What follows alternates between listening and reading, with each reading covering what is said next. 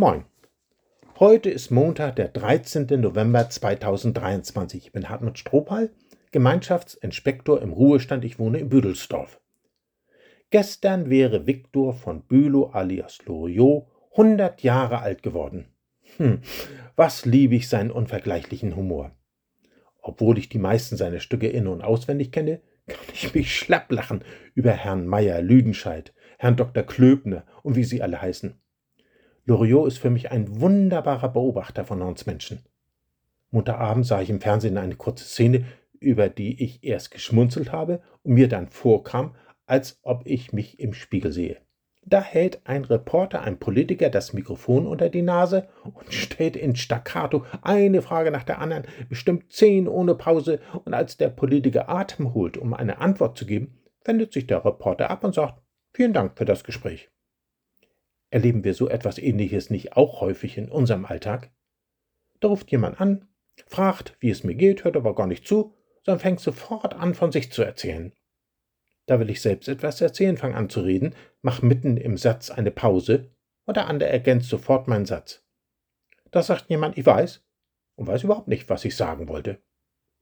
Zuhören, wirklich zuhören, können nur wenige. Dabei ist es so nötig und tut so gut. Doch wo finde ich jemanden, der wirklich ein offenes Ohr für mich hat, auch für die unausgesprochenen Worte, die Zwischentöne, der mich wirklich versteht? Im Wort über dem heutigen Tag bekennt einer, Gott der Herr hat mir das Ohr geöffnet, und ich bin nicht ungehorsam und weiche nicht zurück. Nachzulesen beim Propheten Jesaja, Kapitel 50, Vers 5. Wer ist dieser Mensch, der unmittelbar vorher schon bekannt hat, dass Gott der Herr ihm die richtigen Worte gibt, damit er erschöpfte Menschen trösten und ihnen neuen Mut zusprechen kann? Wer ist das? Der davon spricht, dass Gott Morgen für Morgen in ihm das Verlangen weckt, von ihm zu lernen, wie ein Schüler von seinem Lehrer. Ich stehe ganz stark unter dem Eindruck, dass das nicht der Prophet Jesaja ist, nicht einmal ein Mensch, sondern der geheimnisvolle Knecht Gottes, wie er sich immer wieder selbst bezeichnet. Für mich ist es der verheißene Retter Jesus Christus. Er hat in unvergleichlicher Weise sein Ohr am Mund und am Herzen Gottes und er kann zuhören, wie es keiner von uns kann. Woher ich das weiß? Na, aus den Berichten über Jesus in der Bibel. Mir haben es besonders die Fragen angetan, die Jesus Menschen gestellt hat. Willst du gesund werden? fragte ein Mann, der 38 Jahre lang krank dalag und keinen Menschen hatte, der ihm unter die Arme griff. Wo sind deine Ankläger? fragte eine Frau, bei der Männer schon Steine in der Hand hielten, mit der sie sie steinigen wollten. Was weinst du? fragte eine Frau, die zutiefst enttäuscht war und vor den Scherben ihres Lebens stand.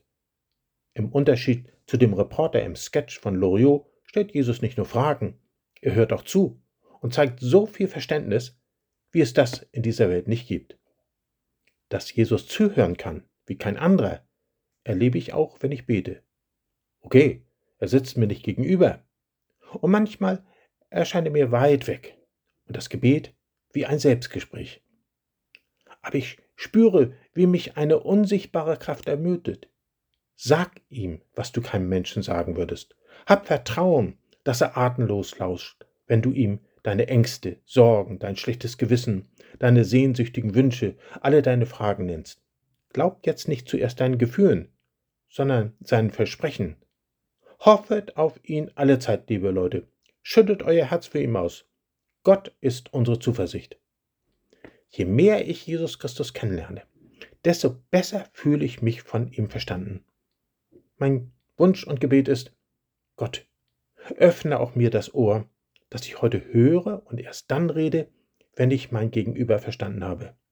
Ich wünsche Ihnen, dass Sie heute Gehör finden und selbst ein Mensch mit feinem Gehör werden.